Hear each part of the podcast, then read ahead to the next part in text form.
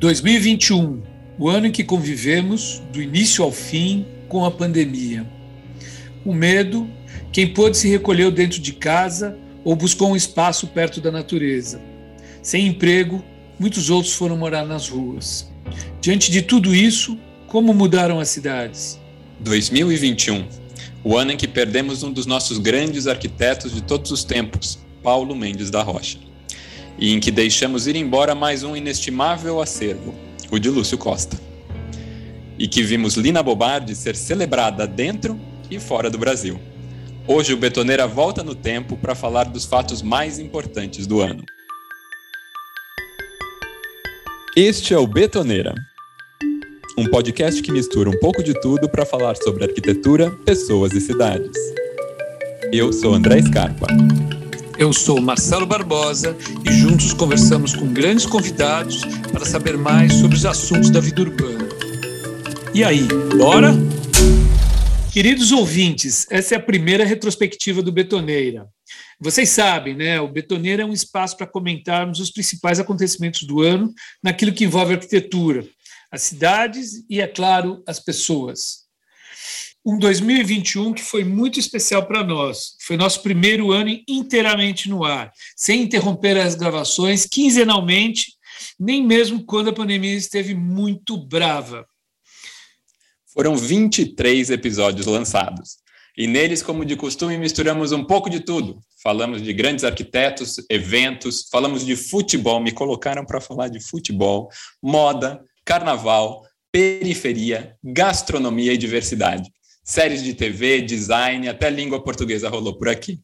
E acima de tudo foi especial porque tivemos a companhia da nossa audiência que continua crescendo mês a mês e de convidados muito nobres que toparam conversar com a gente sempre com seriedade, bom humor, gentileza e sinceridade. Muito bom. E hoje eu e o André convidamos a equipe do Batoneira toda para comentar um pouco do que passou nesse 2021. Aqui estão com a gente o Francesco Perrota Bosch, a Ana Melo, a Michele Oliveira, e o José Barrichello. Sejam todos muito bem-vindos. Bem-vindo, gente! Hoje é aquele episódio com um monte de gente, olha que coisa chique. a sala está cheia hoje. A gente não tem nem espaço para dividir o microfone aqui, está muito complicado. além de que vai, a gente está falando cada um, de um, cada um de um canto aqui. Eu e o Marcelo estamos aqui pertinho, perto do centro de São Paulo.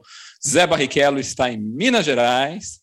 E Francesco yes. e Michele estão na Itália. Francesco em Veneza, Michele em Milão. Boa, bom dia, Brasil. Boa tarde, Itália. Total. Bom dia, Brasil. Boa tarde, Itália. O clássico do nosso grupo de WhatsApp.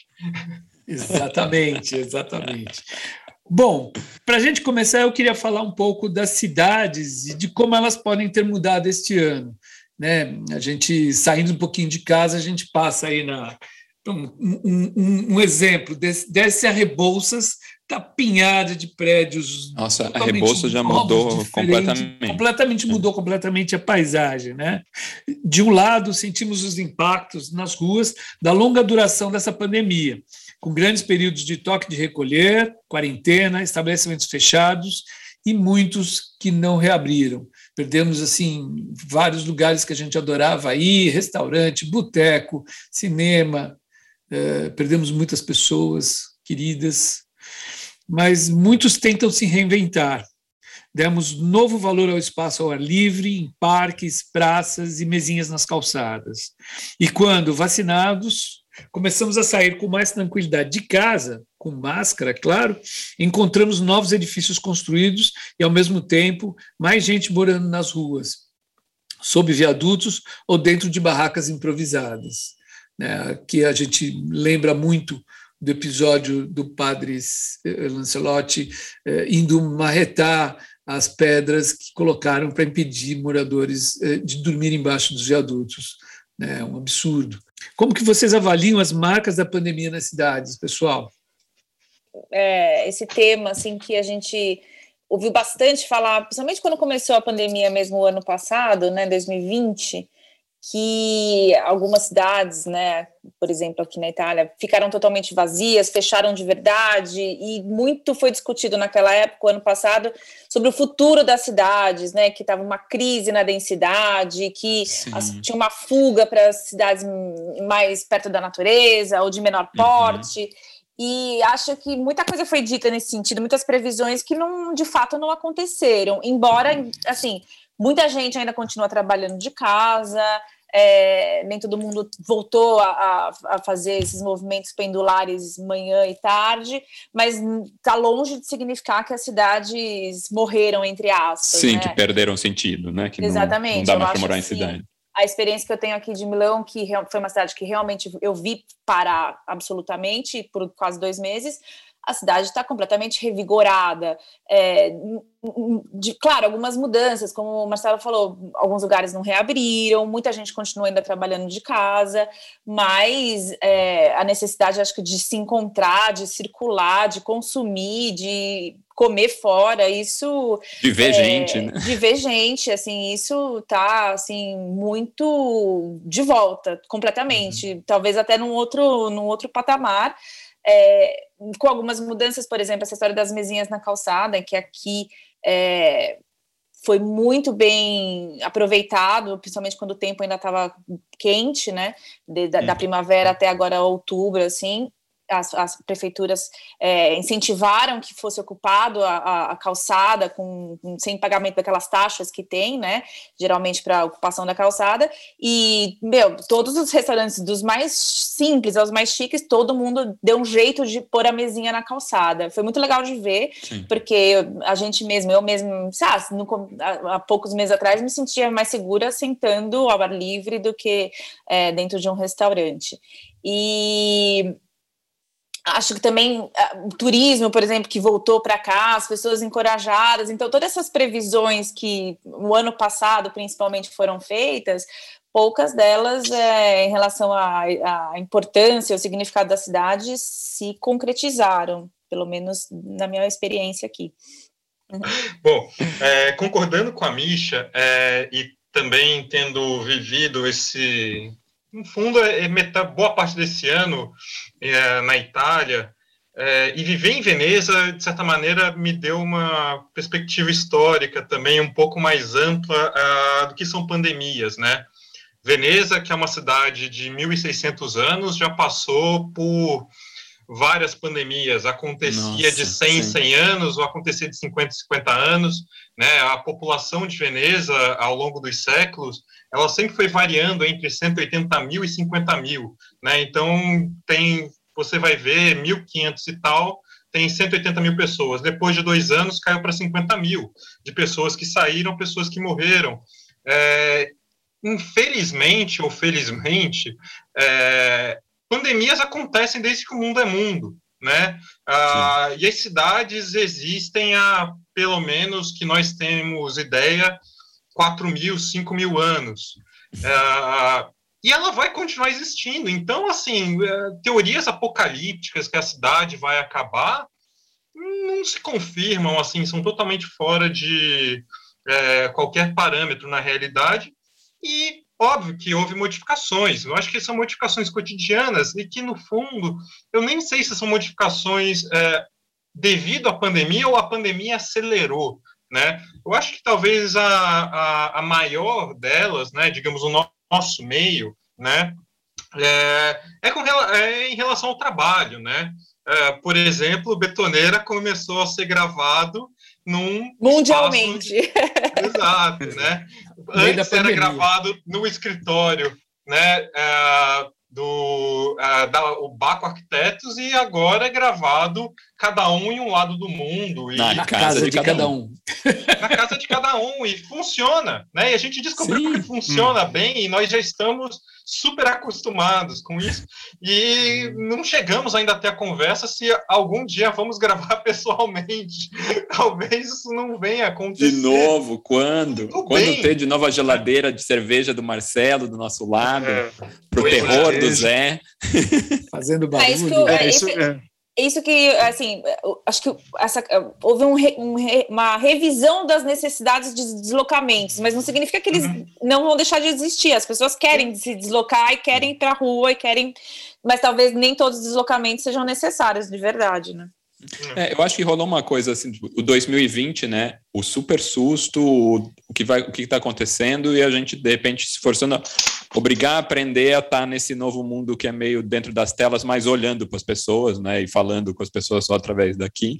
Acho que 2021 foi muito mais uma coisa de quem conseguiu se adaptar, quem achou melhores situações nesse lugar ver o que que esse sistema também causa de problemas, que causa mu muitos problemas também, né? Tipo, você está olhando para você o tempo inteiro, uma câmera ligada, você ter que estar presente, as pessoas acharem que a qualquer momento você está disponível, porque você está em casa, você está perto do celular, né? E isso também é uma, é, foi uma questão. Mas acho uma coisa que eu tenho sentido engraçada assim é agora com a, com a vacinação, né? A gente atingindo aí quase os 70% no Brasil, que São Paulo já passou, mas uh, as pessoas retomando atividades atividades em, em comunidade, o pessoal se revendo de novo, me, me faz ainda uma impressão do tipo, eu não sei se, parece que eu estou esperando ainda o, o Atila falar, agora pode, sabe? Eu fico naquela, já está rolando, Sim. então, já já está ah, aberto. Tipo, outro dia eu tava, recentemente eu comecei a ver um final de semana assim, festas em todos os lugares e não tinham depois os comentários depreciativos de tipo, onde já se viu pandemia, não sei o quê, não, não, não. não.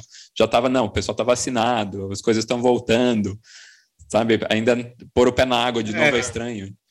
É engraçado, né? Porque a gente parte do pressuposto de que as coisas voltarão a ser como antes e ultimamente eu tenho a sensação de que as mudanças que aconteceram em nível individual, principalmente, foram tão profundas, é, porque acho que ninguém havia vivido assim antes, né? Ninguém tinha tido essa experiência.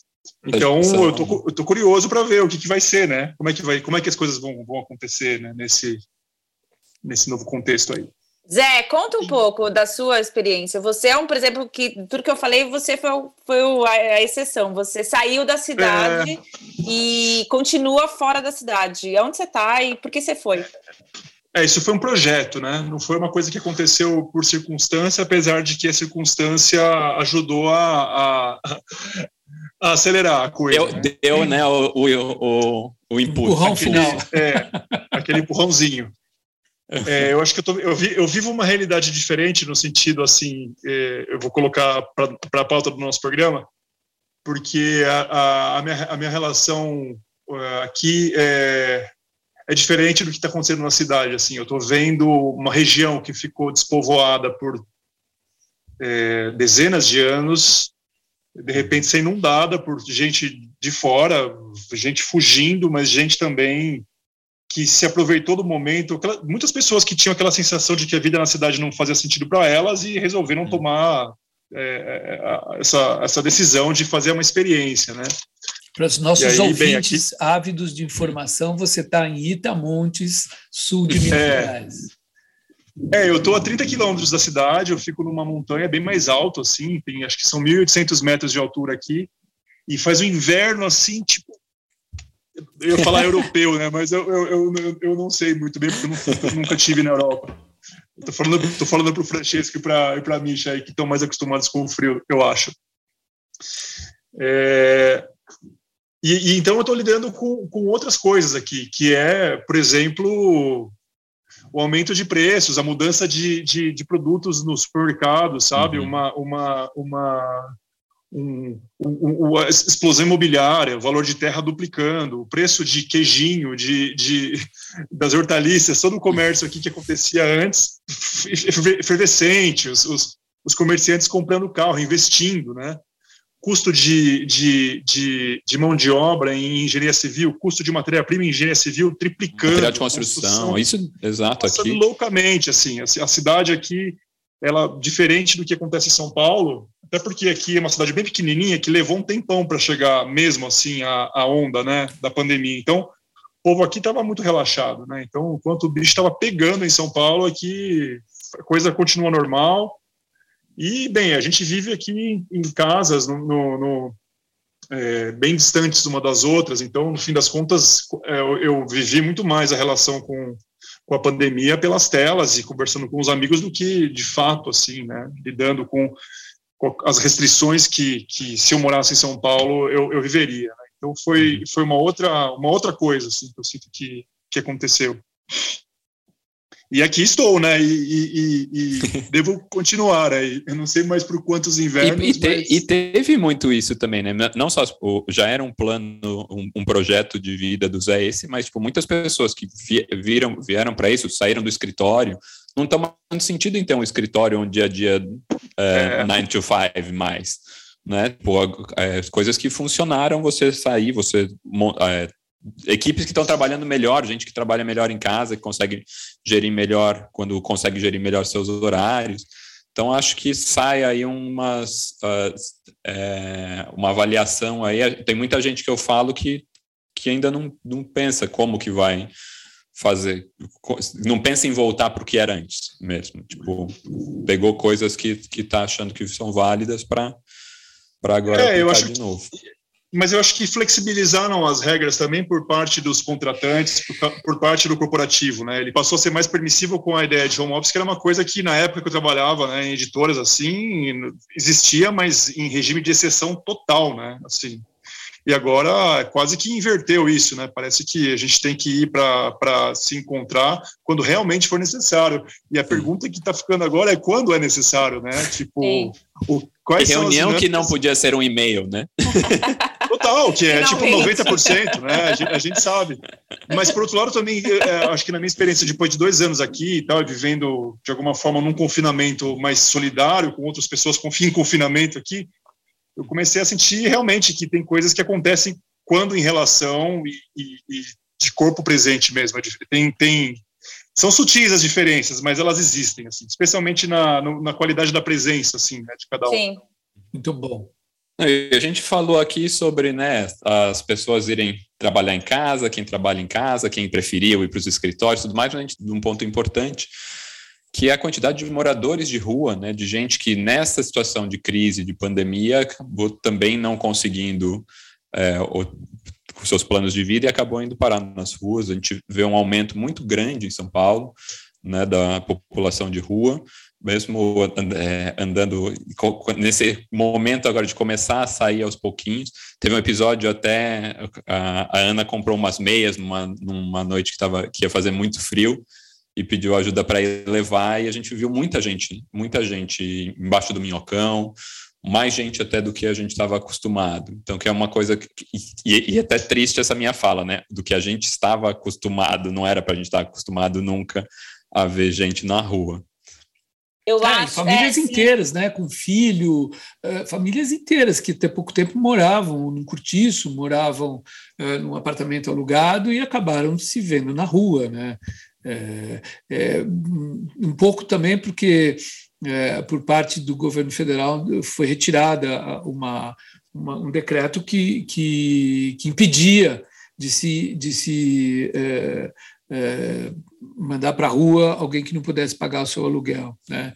Uma medida extremamente maldosa no meio de uma, no meio de uma pandemia eu sobre isso eu estava pesquisando aqui e achei uma, uma matéria do publicada pelo El País uh, em junho desse ano que na metade do ano já tinha já era visível nessa né, questão da, da, das pessoas morando na rua em São Paulo é, e eles falam, a matéria contava que assim a quantidade não pode ser estimada ainda porque o último censo na, na cidade é 2019 Naquele ano tinham 24 mil pessoas morando na rua, mas que a, a pandemia, com, causando problemas de renda, desemprego, é, tenha, talvez tenha a estimativa que tenha aumentado para 30 mil pessoas.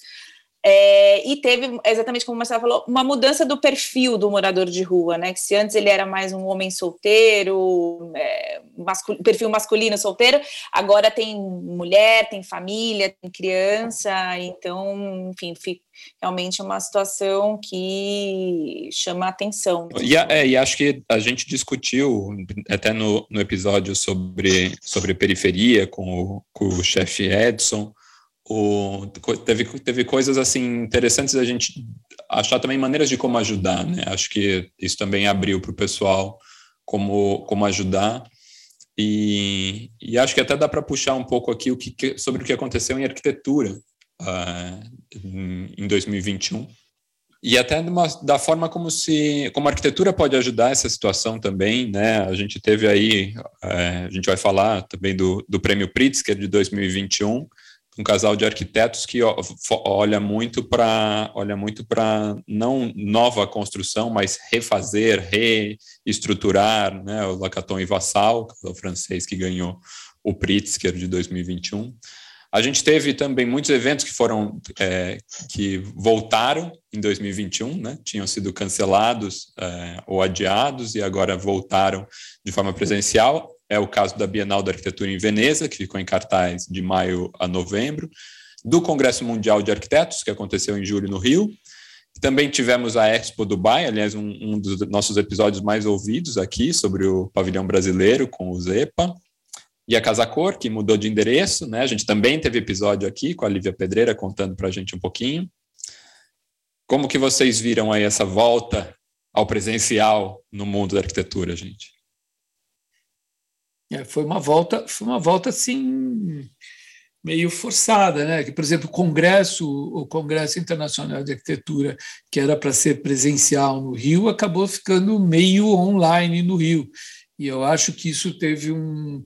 Eu acho que isso foi uma perda muito grande, porque é, eu acho que o Brasil é, ele precisava. Ele foi o primeiro, então, né? Ele foi em julho. Ia, então, ser, realmente... é, ia ser o primeiro, e eu acho que é, era extremamente importante juntar no Rio de Janeiro, ou no Brasil, que seja, é, os arquitetos do mundo para discutir é, vários assuntos extremamente importantes. Acho que o cenário ideal seria Brasil, Rio de Janeiro, para isso. E foi uma pena que foi. Ele acabou acontecendo, mas online. Eu acho que perdeu um pouco de, de, de, de força, de energia. Daqui da, é, daqui da Itália, é. posso.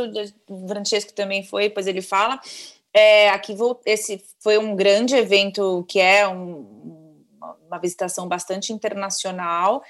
Aconteceu, foi né, a Bienal de Arquitetura de Veneza, que foi adiada em um ano e tava, foi super aguardado, não só porque é um evento mais importante da arquitetura, mas porque ele tinha pergunta super profética que era como viveremos juntos, né? Então, isso tudo é, gerou uma grande expectativa. Eu fui lá, escrevi sobre isso, né? A, a, a mostra que foi curada pelo libanês Rashim Sarkis, e foi legal, é, é uma exposição enorme, é, muitas, muitas obras que tentavam dialogar com o tema. É, eu escrevi, minha opinião é, pessoal é que é, a pergunta gerou tanta expectativa que todo mundo foi atrás de respostas e não tinha muitas respostas é, para uma coisa tão literal assim, né? Como viveremos juntos. Tinha muitas mostras, muitos trabalhos que é, auxiliavam na argumentação, que realmente é, mostravam dados e que colocavam a questão ali no centro dos seus trabalhos e com dados, com coisas gráficas. É, mas enfim, não sabemos como viveremos juntos, até porque não é uma resposta assim, talvez tão é, única, né, tão objetiva. É, e aí, o Francesco pode contar também que ele participou ali mais ativamente do pavilhão brasileiro, que foi a curadoria dos arquitetos associados, outro episódio também que fizemos aqui no Betoneira. E também, já em, em cima, falando para o Francesco é, continuar, é, além de falar da, da, do pavilhão, falar da, da, da, da homenagem póstuma da Lina Bubardi, né, que ela recebeu o Leão de Ouro Especial, na Bienal de Veneza. Extremamente importante. E, e acabou ganhando uma biografia fantástica é, do Francesco, é, lançada em maio pela editora Todavia. É, que foi objeto do nosso episódio 16. E é um episódio muito ouvido aqui no nosso, no nosso podcast. É outro episódio que foi também sucesso. Uhum. É, eu vamos lá, que eu acho que tem, foram muitas questões que se colocaram agora. Lina, Bienal, Lacaton e Vassal, e acho que todas merecem ser é, abordadas, né? É, primeiro, começando com a Lina, a, obviamente é uma, é uma acho que é, é, muito positivo o reconhecimento póstumo dela numa escala mundial, como ocorre com o Leão de Ouro, né? É, pelo ato em si, né? É, digo isso porque na própria Bienal de Veneza, a Lina ganhou o Leão de Ouro e ela é uma grande ausente, porque não tem quase nada nessa edição da Bienal de Veneza sobre a Lina. Não tem uma exposição não sobre ela, nada. não tem. É, tem basicamente é, uma legenda no pavilhão brasileiro, né? Uh, então, realmente, o pavilhão principal, o pavilhão da curadoria do Rachin Sarkis, ele, uh, ele, o, o, curador ele é responsável né, pela nomeação da Lina como vencedora do Leão de Ouro, mas não teve nenhuma exposição sobre, e aliás, a exposição como um todo, digamos, ela é, ela é bastante distante é, dos princípios da Lina Bobardi, assim, não, o, como viver juntos, uh, comparando com as bienais anteriores, né? Primeiro, há de, se, dizer, né, que no final de novembro saíram os números de visitantes da Bienal de Veneza, e esse ano, curiosamente, é, apesar de ainda estarmos em pandemia, não podemos esquecer disso, esse ano já teve um número de visitantes maior do que a Bienal de 2018, da Bienal pré-pandemia. Né? Então, para ver como ah, aquilo que nós estávamos abordando antes, né, existe uma necessidade das pessoas, né, de Teve uma abstinência de eventos, né? Uma abstinência de eventos que o, o primeiro presencial que ocorre já excedeu o número, já excedeu em muito as uhum. expectativas uhum. é, de visitantes, né?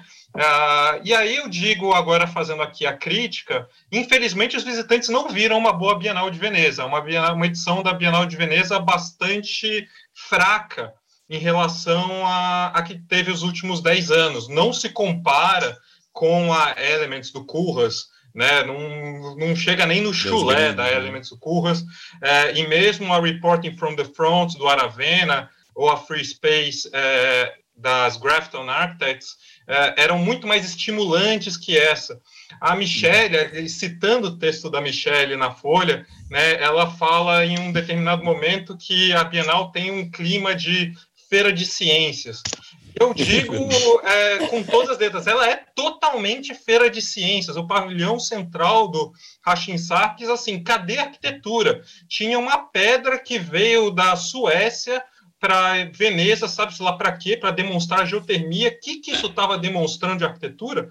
Absolutamente nada. Então, Não assim, sabemos. Eu acho que, infelizmente, essa, é, essa edição da Bienal, como toda Bienal de Veneza, é uma, é uma, é uma é uma exposição muito grande. Né? A gente passa dois dias inteiros e não consegue ver é, com calma tudo. Enfim, é um, é um evento de uma escala muito grande.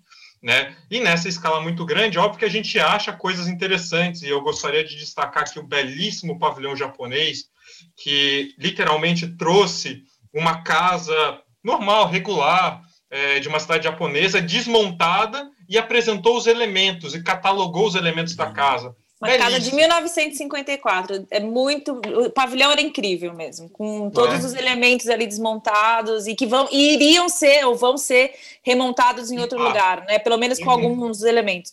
Isso, uma parte foi remontada até durante a Bienal, salvo engano, e o uh, mais outra parte foi demonstrado os elementos para a gente entender o método construtivo e foi fascinante. Nisso de método construtivo também merece menção o pavilhão dos Estados Unidos, né, que é, é, que apresentou o, a, a estrutura de madeira que basicamente todas as casas do subúrbio americano são feitas com essa estrutura primária de madeira, belíssimo. E também é de se elogiar o pavilhão brasileiro. Né? Eu acho que os arquitetos associados dessa, dessa edição, eles colocaram de novo o pavilhão brasileiro, digamos, numa, numa rota positiva, né? Foi um belíssimo pavilhão brasileiro. Acho que colocava uma questão, tinha uma imagem que me marcou muito, né? É, que aqui em Veneza, uma das maneiras de você chegar na Bienal é você pegar um vaporeto e ir até o, a Bienal. E eu, eu, por acaso, eu fiz isso e cheguei, fui direto no pavilhão brasileiro e tem um, tinha um grande vídeo uh, que mostrava os rios brasileiros, né? A, a, o, desde o, é, de rios uh, em áreas uh, como área, é, áreas vegetadas, né, Mata Atlântica, Amazônia, uhum. como no Rio Pinheiros. Sim. E é, foi, é muito impressionante como apresenta um contraste da relação da água, que é a relação da água que a Veneza tem com a água e que o Brasil tem com a água. Então, acabava sendo muito potente esse trabalho, né? Uh, mas o pavilhão central do curador Rachin Sarkis realmente deixou muito, muito a desejar, né? Não é uma Bienal que será memorável, muito pelo contrário. Deixa eu só complementar que, assim, eu como não arquiteta, é, também agradeço o fato de que a Bienal não seja só maquetes e plantas e da linguagem dos arquitetos. É, e nisso o pavilhão brasileiro era muito bem feito, assim, porque falava de arquitetura, de pessoas, de cidades, mas de uma forma muito poética, que, que as pessoas se realmente podiam se conectar, que eram os hum, vídeos os lá da vídeos imersivos, em, né? Exatamente, da, da, da, em Belo Horizonte, e depois tinham as imagens muito bonitas ali da, da rodoviária de Brasília. Então, assim, é, a, a, o uso da fotografia e do vídeo é, para falar de arquitetura, achei muito bem pensado, assim, o resultado era muito bom.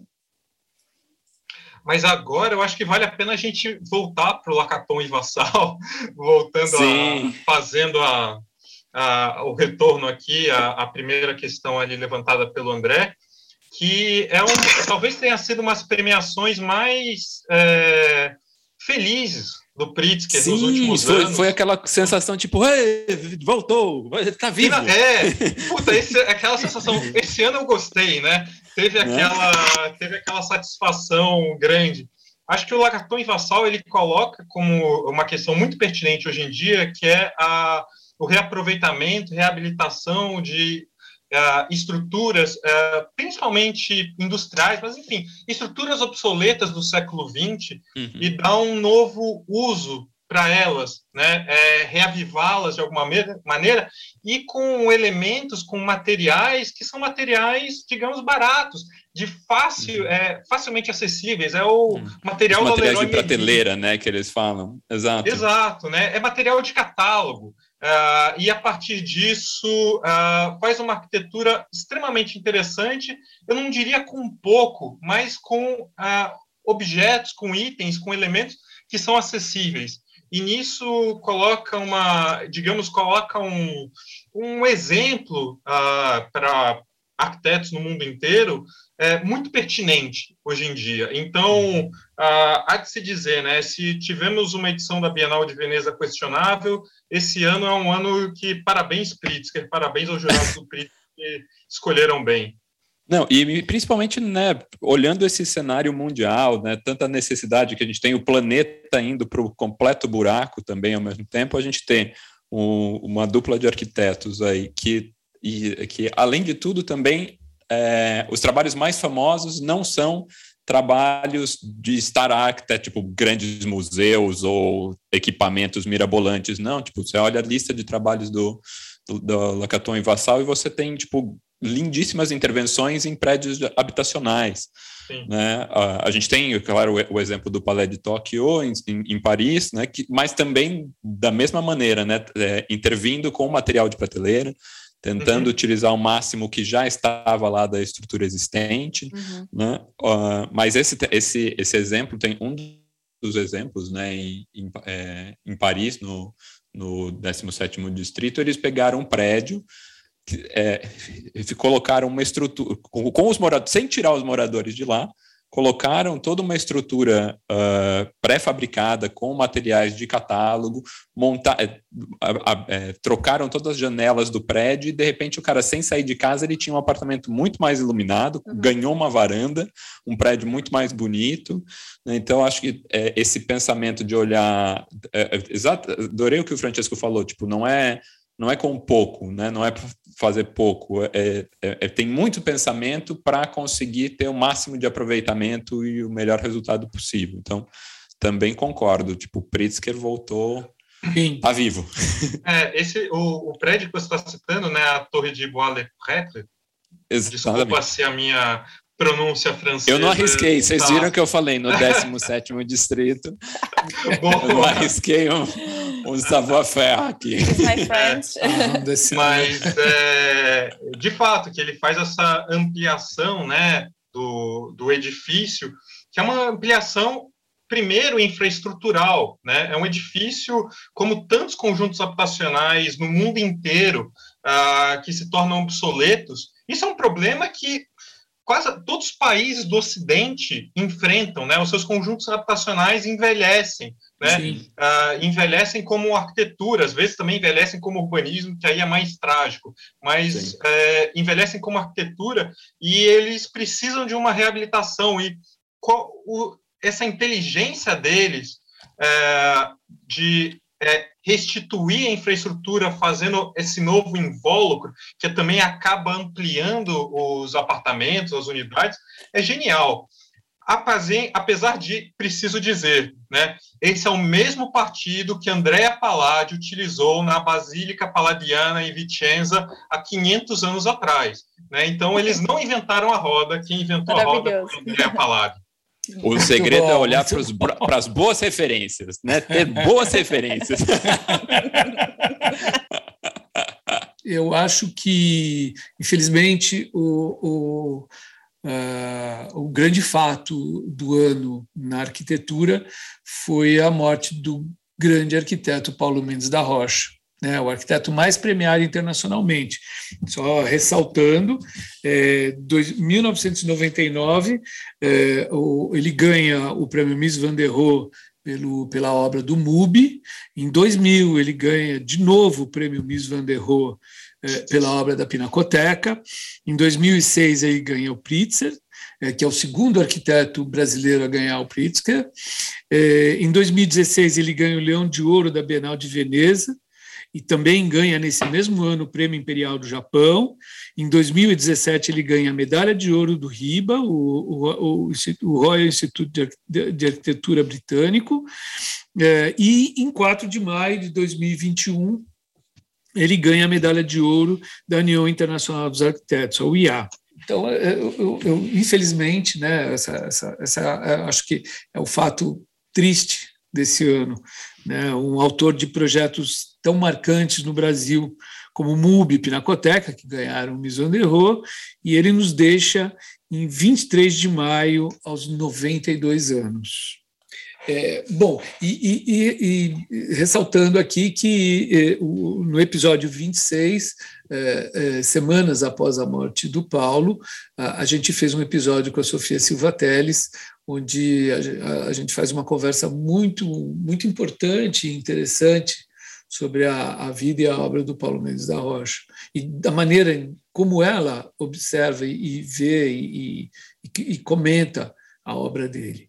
Então, acho que foi um episódio muito, muito interessante, muito importante. Outro líder de audiência aqui do Betoneira, hein? Um dos Outro líder de audiência do Betoneira. Zé pode contar para a gente aí que é um dos mais é, e muito legal o fato de ela não ser de, ser, de não ser uma arquiteta, mas ter um trabalho de crítica super, né, expressivo, um dos, dos meus episódios uhum. favoritos, assim, pessoalmente. Ah, é, eu acho que tem uma questão do a, a morte do Paulo Mendes da Rocha para, é, enfim, é, é, uma tristeza grande é, o falecimento em si, mas eu acho que fica como uma questão ainda não respondida ou que na verdade a gente vai a gente vai avaliando, né, temos avaliado nos últimos meses e vamos continuar avaliando nos próximos tempos, que é como a arquitetura da brasileira continua sem Paulo Mendes da Rocha atravessando a rua General Jardim com a Bento Freitas. né? É, de certa maneira, ele era uma figura uh, que era um, um pouco farol uh, de tantos e tantos arquitetos, né?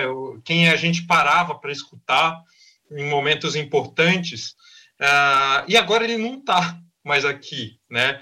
É, acho que isso é, vai fazer uma diferença é, de, em muitos projetos que estão por vir, né, ou, ou mesmo no debate sobre arquitetura nos próximos anos, a, a ausência dele é algo que a gente ainda não. Acho que muitos arquitetos ainda não sabem muito bem como lidar, né? E também não é uma, não é uma resposta fácil. Não estou aqui querendo tentar dar uma resposta, mas eu estou querendo aqui colocar um problema. Né? Eu acho que a ausência do Paulo nos é, deixa uma, um vazio importante na, é, em termos de quem, que vozes nós temos para abordar assuntos fundamentais da arquitetura e das cidades brasileiras. É, e, e, é muito, eu achei fantástico você citar isso. Ele, ele, ele colocava as gerações mais novas de arquitetura alguns fatos extremamente importantes, né? Fazia a gente lembrar e ressaltava muitos, muito, muitos aspectos de, de, como fazer arquitetura num país que nem o Brasil. Né? Então, acho que realmente vai ficar um vazio muito grande. Né? É, a maneira como ele abordava alguns assuntos, como ele, ele nas palestras e nas, nos encontros ou na calçada, ele colocava questões assim fundamentais. Né, que, que com a ausência dele essas questões hoje em dia ficam meio no ar.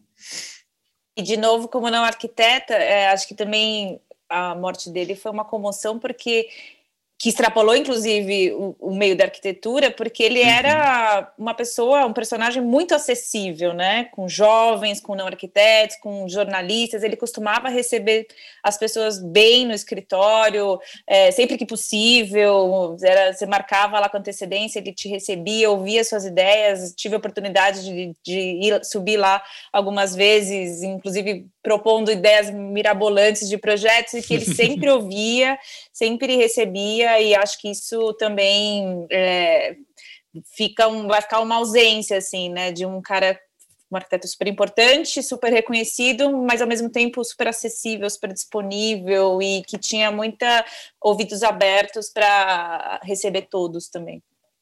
Não, e assim, vê-se, né, esse, esse, essa amplitude dele também nas na quantidade de homenagens né, no, no dia da, da notícia, quantidade de homenagens nas redes sociais, não só nos veículos de imprensa, mas em todo lado, assim, vindo, vindo realmente de, de não só dos, do, dos arquitetos. Foi, foi, foi mesmo importante, foi mesmo tipo, deu, deu mesmo essa escala da, da grandeza né, do, do Paulo Mendes. Eu lembrei aqui do é, quando, do falecimento do Paulo, eu, eu lembrei do, de uma entrevista que o Curras deu quando ele foi no Brasil em 2010, é. que ele, um pouco provocativamente, né, ele falou assim, ah, a arquitetura brasileira tem uma característica, é, que os arquitetos brasileiros cultuam muito os seus heróis. Né? Ele falou isso da maneira mais corrasiana possível, né? provocando, é um misto de elogio e provocação do Curras. É, e vamos considerar, desde o Dr. Lúcio, desde Lúcio Costa, né, Niemeyer, Artigas, Lina, Ride, Paulo Mendes da Rocha, né, nós passamos o que 70, 80 anos de arquitetura brasileira com um herói do lado, tendo um herói do lado. Talvez nós estamos passando os primeiros seis meses é, sem ter um herói vivo, né? E como é que a gente faz? Não sei se a gente está sabendo muito lidar com isso. Né? É um problema coletivo né? que nós temos que lidar, né? a ausência do herói. Outra morte, outra morte importante desse ano é, foi do arquiteto urbanista Jaime Lerner, né? que foi prefeito de Curitiba e governador do Paraná, e deixou como legado intervenções como o sistema de transporte, os calçadões os, e os parques da capital paranaense morreu em maio, aos 83 anos. E outra perda também bastante sentida foi a da Carol Bueno, arquiteta Carol bueno. fundadora, né, sócia fundadora do escritório Triptych, escritório é, com sede no Brasil e, e, em Paris. E foi também uma notícia logo no comecinho do ano, né, em janeiro, a perda, a perda da Carol. Aos 46 muito triste, anos. Muito triste, aos 46 Super anos. E em novembro a gente ainda teve né, mais uma grande perda nesse ano, de muitas perdas importantes, que foi a notícia da morte do arquiteto Rui Otaki, aos 83 anos, também um, um, um arquiteto ali do, do panteão do, da, da arquitetura paulistana, com tantos edifícios importantes e com uma, com uma carreira tão com uma carreira tão diversa, né? Diversa, exatamente, né? Ele trabalhou, é, ele tem projetos que vão dos mais dos mais luxuosos, como o Hotel Unique, como o Hotel Renaissance, até projetos é, de cunho social, como como como os projetos em Ubatuba, ou os, os redondinhos, como chamam, né, os, os, os edifícios redondos cilíndricos de, de Heliópolis, e sempre e um arquiteto que levantou isso, uh, que justamente por formas controversas ou formas que, que muitas vezes uh, diferentes do que se estava acostumado, conseguiu chegar na, no, no, na discussão popular mesmo, né? sair, sair do, do âmbito só dos, do, da conversa de arquiteto para arquiteto. Você, em São Paulo, qualquer um sabe do Hotel Unique qual é, né, é, pelo formato, tudo sabe do Instituto Tomiotaki, tantas obras relevantes aí, outra perda sentida desse ano. E agora, no fim do ano, tivemos uma grande perda no cenário internacional, que foi o falecimento do arquiteto inglês nascido em Florença, Richard Rogers. É, sua trajetória, obviamente, é, ela é centralizada pelo projeto do Centro Georges Pompidou, em Paris, mais conhecido como Bubu, é um projeto que ele fez nos anos 70 é, com um amigo, grande arquiteto também, Renzo Piano, uh, e que, uh, de certa maneira, ele modifica, ele realiza primeiro algo que estava começando a ser semeado, que era o Fan Palace do uh, Cedric Price, anos antes. E quando ele realiza, né, quando a dupla Piano e Rogers realizam o Centro Jorge Pompidou, Uh, eles fazem uma espécie de subversão na ideia do high-tech, né? na ideia da tecnologia, na ideia da estrutura, porque faz que a estrutura ela não seja algo, digamos, é, severo, uh, que não seja algo, digamos, é, sóbrio, mas a estrutura ela se torna uh, o aspecto mais expressivo de um edifício e um aspecto extremamente feliz, um aspecto extremamente é, ousado, um aspecto extremamente é, que proporciona, de certa maneira, um encantamento das pessoas. Né? Aquele exoesqueleto do Pompidou é algo bastante impressionante, em especial quando eles inventam essa peça, né, que é a Geberret. A Geberret, de certa maneira, é uma peça absolutamente nova na história da arquitetura, uma ligação totalmente nova entre a estrutura primária e uh, o contraventamento, algo bastante é, fascinante. É, um pouco né, como um, um passo seguinte, não necessariamente como uma evolução, mas como um passo seguinte, né? O Richard Rogers, no projeto Lloyds of London, no centro de Londres, né, como o nome bem diz, a sede do banco uh, no centro de Londres, ele, de certa maneira, ele pega todas as vísceras de um edifício e também as expõe, né? O que é um reles banheiro se transformou numa espécie de componente tecnológico para ser colocado na fachada.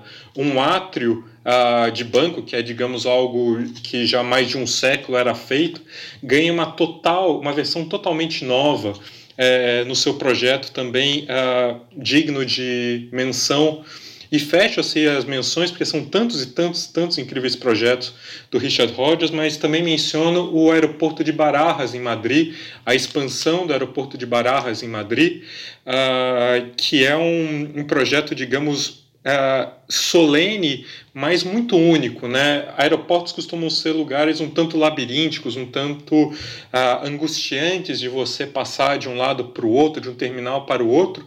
E no caso de Barajas não é isso. Você chega e de certa maneira você já está naquele terminal é, grandioso com aqueles pilares é, coloridos, com aquela cobertura em movimento. É, é, um terminal que ele é extremamente claro visualmente, né, algo bastante notável também na história recente da arquitetura.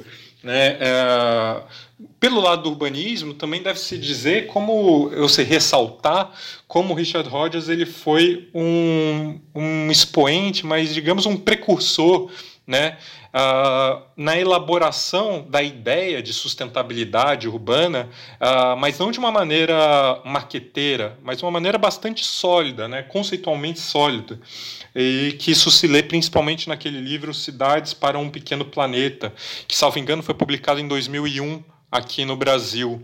É, e por fim, né, eu nesse momento de homenagens, né, é, é, de todo mundo a, aí da perda do grande arquiteto, uma aspa dele, um comentário dele que eu li, é, reli na verdade, mas muito belo, é, é algo que ele é, é algo que ele repetia e reiterava, né? É, aspas ao Richard Rogers. É, deixarei essa cidade não menos, mas mais bela do que eu tinha, do que eu tinha encontrado. Esse era o antigo juramento de um cidadão ateniense, e essa é a ambição que é a base do meu trabalho. Né? É muito bonito, né? Deixar a cidade mais bela do que ele encontrou. Ele foi muito bem sucedido nisso. Bem, outra notícia triste, né? extremamente triste. Fomos surpreendidos novamente pela notícia de mais uma transferência de acervos da arquitetura brasileira para o exterior. A família do, do, arquiteto Lúcio Costa decidiu doar documentos de trabalho e da vida pessoal do criador do Plano Piloto de Brasília para a Casa de Arquitetura de Portugal. Cartas, inclusive, documentos. Muito triste. É, o caso da, a, da ida do acervo do Lúcio Costa para Portugal, é, ele talvez um pouco diferente da ida do acervo do Paulo Mendes da Rocha, tem um certo sentimento que a culpa é toda nossa nesse caso, né? Uhum. É, não tinha muito para onde ir aqui no Brasil, né? É, a gente, enquanto a gente não tiver uma instituição uh, de guarda de acervos no Brasil, a gente vai continuar perdendo acervos. E tem outros aí com uh, a mesma, é, o mesmo acabouço institucional muito frágil uh, que não que é, não impedirá a ida para outro país. Então, enquanto a classe arquitetônica brasileira não se mobilizar, a gente vai continuar perdendo é, acervos, tesouros da nossa arquitetura e que, sobretudo, são a maneira que nós temos de entendermos nós mesmos. Né? Ah, é muito complicado quando, para entender a arquitetura brasileira, a gente tem que viajar para outro país, é, seja para Portugal, seja para Inglaterra, seja para o Canadá, para os Estados Unidos, é, porque a gente não tem mais a fonte primária perto da gente e acessível. Né? São duas coisas importantes. Então, a gente precisa se mobilizar. Né? A classe arquitetônica brasileira, as instituições brasileiras, de arquitetura precisam se mobilizar é, para criar uma nova instituição de guarda de acervos no Brasil. É, ouçam o episódio 31, lá atrás, é, que tratou dessa questão dos acervos, né, onde a gente fez uh, um episódio duplo e ouviu duas opiniões distintas muito importante. E, bom, no, no bojo do que o Francesco falou, de que é, é, o Brasil não tem uma, uma instituição, a gente lembra que neste ano também teve um incêndio num prédio ao lado do Núcleo de Pesquisa e Documentação da Faculdade de Arquitetura e Urbanismo da Universidade Federal do Rio de Janeiro, que quase compromete todo o acervo de pesquisa que tinha neste núcleo. Né? Graças a Deus, ainda bem que é, ele, o fogo foi controlado e esse material, pelo que sabemos, é, ele, ele foi resgatado sem danos. É, e para dar valor aqui, que material está lá, né? Lá tá, estão todos os desenhos do Afonso Eduardo Ride. Então, muito boa parte do acervo de Sérgio Bernardes, Jorge Machado Moreira, é, o melhor da escola carioca está lá é, guardado num núcleo que, vamos dizer, o NPD, pela equipe que tem, pelo esforço, é um centro de excelência no Brasil. Né? É, não deve ser valorizada a equipe do NPD, é, que faz um trabalho brilhante. Mas as condições às quais o governo federal é, corta verbas das universidades é, deixa muito complicado que pessoas muito competentes possam fazer o seu trabalho de maneira digna. É, essa situação complicada, né? Temos mais um, um Ministério da Cultura e o Sim. governo federal realmente cortou toda a verba que tinha para cultura, para pesquisa, para tudo. Muito complicado isso. E daí vai lá e faz o quê? E faz o quê? Em agosto, o governo federal tinha a intenção de incluir o Palácio Capanema, marco da arquitetura moderna brasileira, em uma lista de 2 mil imóveis a serem vendidos em um feirão. Feirão, adoro a palavra feirão. Eu adoro feirão. o gerente enlouqueceu. O palácio, construído em 1936 e 1945, foi concebido por Lúcio Costa e uma equipe assim: Oscar Niemeyer, Carlos Leão, Afonso Reide, Hernani Vasconcelos, Jorge Machado Moreira, com consultoria de ninguém mais, ninguém menos que Le Corbusier, o próprio. Vendido no e feirão. estava no feirão. Ei. E estava no feirão Oportunidade. A história como um todo é, é muito bizarra, né? Tiveram muitas matérias até para explicar um pouco a, a importância é, do Palácio Capanema, que é a, certidão de nascimento da arquitetura do Brasil, né? É, aconteceram, tem algumas casas, Warchavchik, o próprio Lúcio Costa, antes, mas quando é, é, é nesse encontro, nessa né, ida do Corbusier em 36, é, para fazer essa consultoria, fazer o primeiro um risco e, de certa maneira, é, reunir essa, essa turma muito boa que é, começa, de fato, a arquitetura moderna brasileira. Né? Então, acho que tiveram muitas matérias que é, cobriram isso muito bem. É, só que a, a própria, o próprio leilão é uma coisa bizarra, de tal medida, porque juntava terreno baldio no centro do Rio de Janeiro, né, da Companhia das Docas, com o Palácio Capanema, assim, então coisas assim tão discrepantes e que não fazem sentido, é como se pegassem todas as, é, todos os bens do governo federal no centro do Rio de Janeiro, colocassem numa planilha de Excel e esquecessem de revisar e mandassem aí para frente. Né? É uma coisa muito, é muito nonsense é, por isso. Uh, tanto que, pelo próprio decreto de nascimento do IFAM, né, é, do órgão de patrimônio histórico, não teria como vender um bem tombado que pertence ao, ao governo, ao, ao, a um ente, que no caso é o governo federal, mas acontece mesmo com o governo estadual e municipal. É, mas aí existe um debate jurídico, deveríamos chamar aqui um, um advogado para elucidar a questão, e provavelmente ele diria que tem que ir para o STF para ver se abre ou não precedente. Então, é uma questão bastante nebulosa, é, juridicamente, se pode ou não é, vender. Ah, dito isso, o caso do Palácio Capanema é um absurdo, não faz o menor sentido. Né? Um, uh, tanto que até para é, é, tão estúpido em termos operativos que uh, os órgãos do Palácio Capanema, que ficam no Palácio Capanema, como, por, por exemplo, o IFAM, né, a sede carioca do IFAM, e uh, o acervo do IFAM, que é valiosíssimo, um dos acervos mais fundamentais para pesquisadores brasileiros, eles estão no Teleporto, que é um prédio na Avenida Presidente Vargas, privado e está sendo alugado. Então, assim, o governo ele está ainda gastando dinheiro com aluguel que poderia estar tá sendo utilizado no Palácio Capanema. É tudo um embrólio tão bizarro que, é, enfim, não dá nem para começar. Porém, há de fazer um, um, parênteses aqui, né? Se o caso do Palácio Capanema certamente não deve ser vendido, uh, há muitos imóveis da, do governo federal no centro do Rio de Janeiro que não estão sendo utilizados, uh, que estão vazios, sim. às vezes terrenos, e que esses sim precisam ser vendidos, né?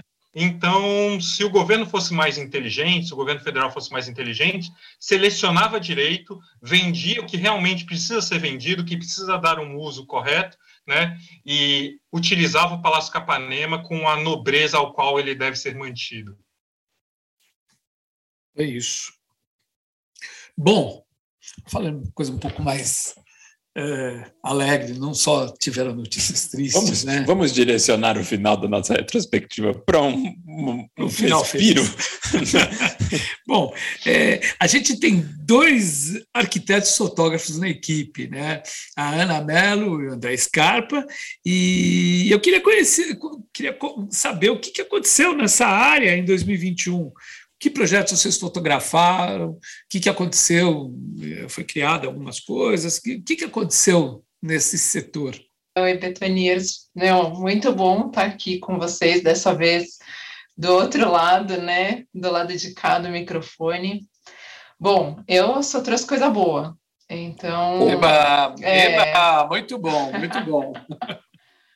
Bom, realmente o fato acho que mais importante para o mundo da fotografia de arquitetura foi a criação do CONAFARC, em janeiro desse ano de 2021.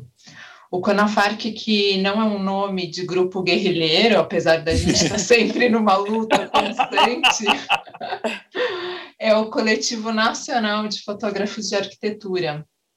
Hoje, exatamente, nós somos 284 fotógrafos de arquitetura no, no Brasil todo o que é incrível e inédito, né? E até 2020 haviam diversos grupos pequenos, regionais, havia um mais importante assim na Bahia, outro no Sul e um aqui em São Paulo.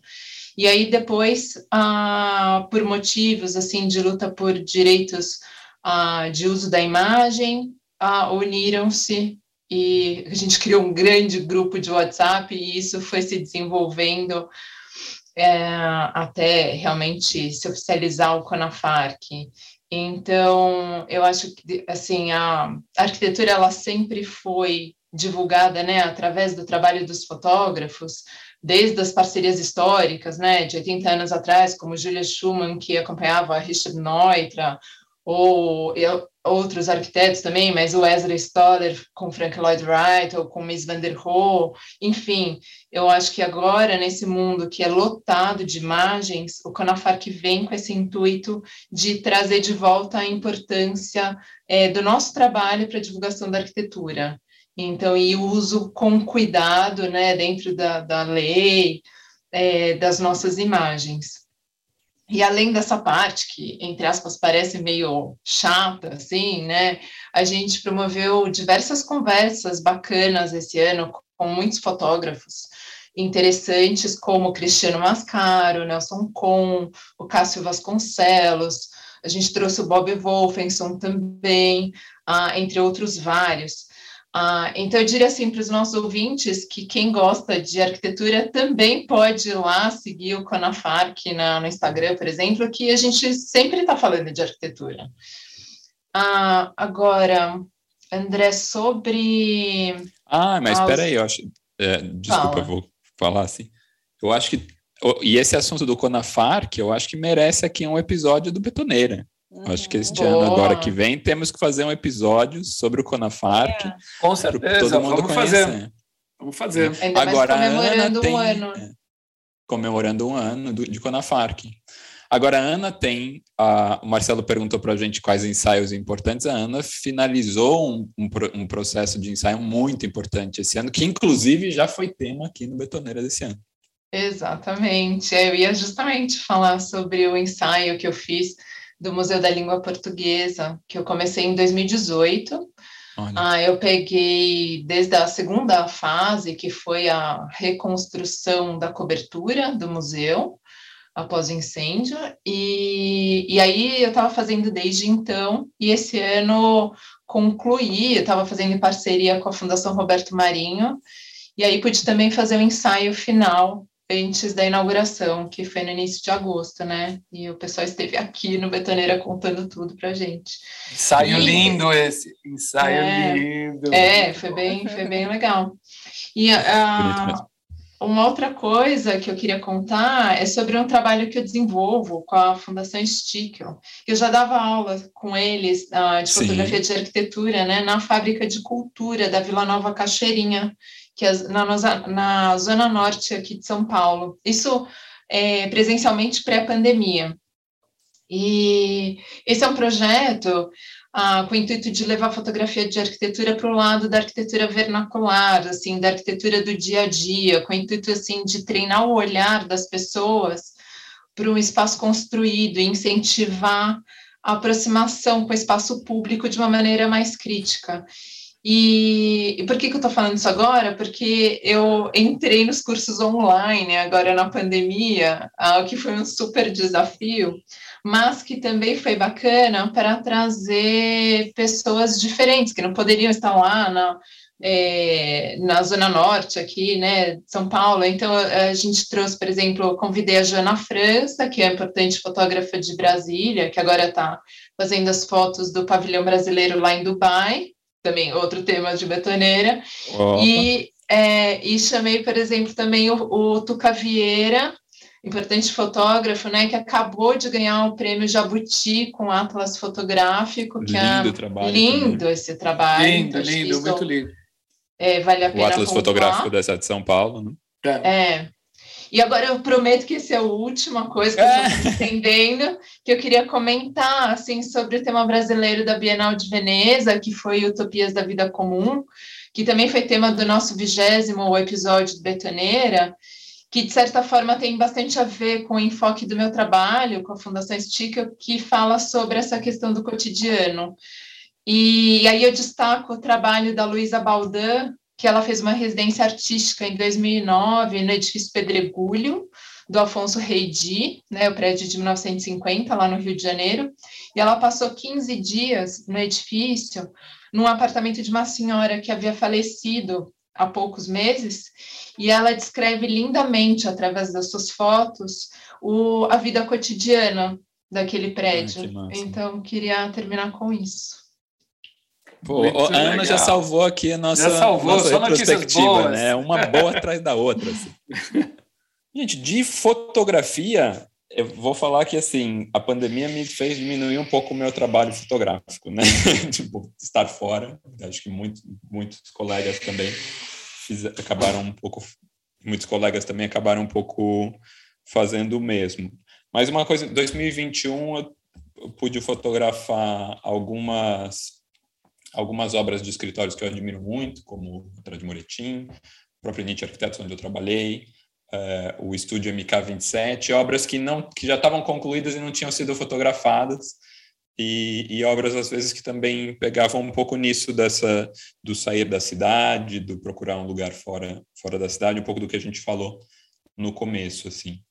Para mim pessoalmente eu tive tive uma alegria aí desde que 2018 que eu montei meu próprio escritório ao lado da Rosário, minha mulher, a gente estava executando alguns trabalhos e não tinha ainda publicado nenhum. A gente teve uma publicação esse ano, muito felizes. Aí, agradecimento a Thais Lauton da Casa e Jardim, que publicou a nossa reforma do apartamento Copan.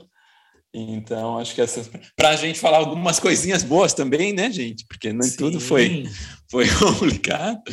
Mas acho que, acho que isso, acho que. Ah, de falar um pouquinho do que foi de fotografia, assim, mas acho que o que a Ana contou para a gente é, é, de uma envergadura muito maior e, e muito necessário, assim, e, e acho que está fazendo muito bem para o mercado todo, assim, para a valorização dessa profissão, né, para valorização do fotógrafo. É, é, e eu acho assim, é, a, a foto também auxiliou a gente que estava é, os, os, fotógrafos destemidos que saíram a campo para fotografar várias obras que tinham sido concluídas, acabaram trazendo para a gente que estava uh, e, e, dentro de casa, né? Uh, na pandemia, uh, a gente pôde acompanhar essas obras que terminaram pelas lentes dos fotógrafos de arquitetura, acho muito importante. Porque, assim, é, é, como notícia boa também, a gente não falou aqui, nesse ano, nesses anos de pandemia, que foram quase dois anos, a arquitetura não parou, né? Muito pelo contrário, construiu-se muito. Muitas, muitas pessoas acabaram se deparando dentro de casa que precisava reformar o apartamento e, e chamaram os arquitetos para reformar, construir. Muita gente que acabou indo para o interior ou indo para algum lugar mais, é, mais afastado, construiu casa, reformou casa. É, o mercado de e-commerce exigiu também que, é, porque as coisas tinham que chegar pelo correio, fizessem grandes centros de distribuição, é, as fábricas tiveram que ampliar as pressas. É, neste momento, agora também que está acabando, está tudo sendo ampliado. Então, uhum. o mercado de arquitetura não parou na pandemia. Ele, os arquitetos, em geral, trabalharam muito, né? desde os que fazem reformas de interiores, que fazem casas, que fazem indústrias, que fazem coisas enormes, todo mundo trabalhou.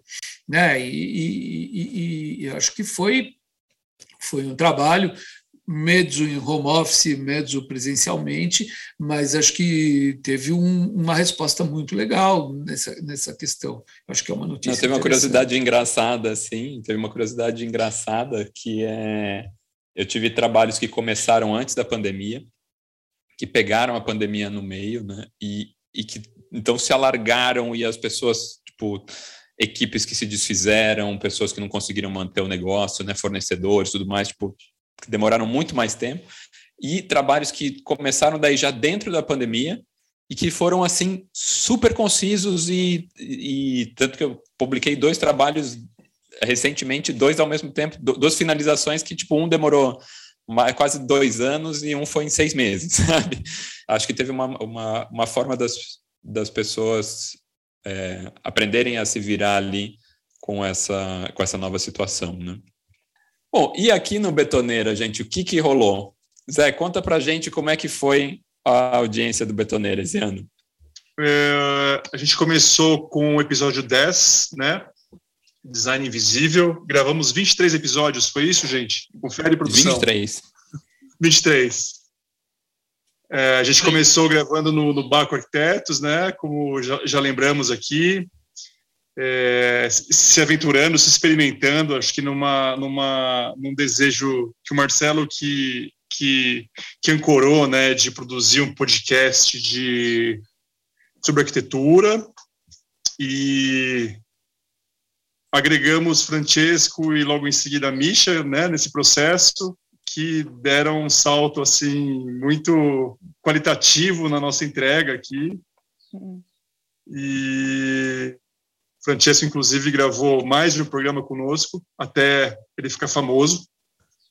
Daí ele ficou inacessível, né? Até ele virar um autor famoso. Zé, Zé, só, é. só, só, só complementando, eu não, eu, eu, eu imaginei de fazer o podcast, mas não conseguiria se não fosse o André Scarpa e a Paloto me ancorando oh, e ajudando total, de todas as total. maneiras aqui todas as travadas no microfone, as, gague, as, as gagueiras, né? Toda essa coisa de lidar com, com a própria voz, né? Essa coisa de se expor. E agora a gente está aqui com esses roteiros maravilhosos, esses comentários super, super sérios e profundos. Então, tô, achei que a gente fechou muito bem esse ano.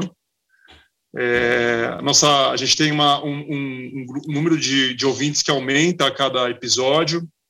E curioso o fato que Antes, os picos eram de, de os picos dias mais importantes eram de diversos episódios ouvidos nesse dia e hoje em dia é um episódio, geralmente um episódio de, de lançamento que já automaticamente é, atinge um número que eu considero um número muito legal. É, então, acho que a gente tem um, uma, uma, um grupo consolidado de pessoas que, que gosta de ouvir e me parece que são arquitetos, assim, porque os, os, os, os episódios é, de, bio, de, biografias do Acaiaba, claro, né, que são grandes figurões aí da arquitetura uhum. brasileira, mas foram episódios que tiveram e têm é, um interesse que se, que se destaca, assim. Gente, acho que ficamos aqui com a nossa retrospectiva, desejando que 2022 seja mais leve para todo mundo, né, depois de tudo que a gente viu. Apesar de que aqui no Betoneira foi, foi um ano muito bacana ter a oportunidade de trabalhar só com essa gente muito querida aqui. Agradecer de novo a presença da Michele, do, do Francesco, do Zé, da Paula e da Ana, do Marcelo aqui na bancada, meu colega de bancada. Uau! E muito, muito bom, gente, ter, ter vocês aqui com a gente. Foi um, um ponto alto aí para a gente enfrentar toda essa maluquice, poder dividir é, isso tudo com vocês. Eu agradeço, viu? Foi um prazer entrar no Betoneiro esse ano e passar grande parte dele na companhia de vocês. Uma delícia, obrigada. Também obrigadíssimo, fico tô super feliz, fico muito feliz de estar aqui com vocês, de conversar, de todas as nossas trocas e 2022 promete no Betoneira, gente. Ó, oh, já deixando spoilers oh, aqui. É. Bom, é, eu não tenho como agradecer a, a, a, aos ouvintes, a toda a equipe do Betoneira, a todos, todos nós que buscamos fazer um, um, um podcast de arquitetura que, que serve a todos os colegas arquitetos e também a, a, a, quem não é arquiteto quer entender um pouquinho melhor como é que funcionam essas demandas. Então eu só tenho a agradecer a todo mundo, desejar um super 2022. É, com... Agora fiquei curioso, Francisco, fiquei curioso. Entendeu o que é esse 2022? Este episódio contou com roteiro e direção de Michele Oliveira, curadoria de Francesco Perrota Bosch Colaboração e fotografia de Ana Melo. Edição e finalização de José Barrichello. Tema de abertura por Mário Capi. Identidade visual por Flora Canal. Quer continuar essa conversa? Assine nossa newsletter no link do nosso perfil no Instagram, betoneirapodcast, onde você também pode mandar suas sugestões do que misturar mais no traço dessa massa.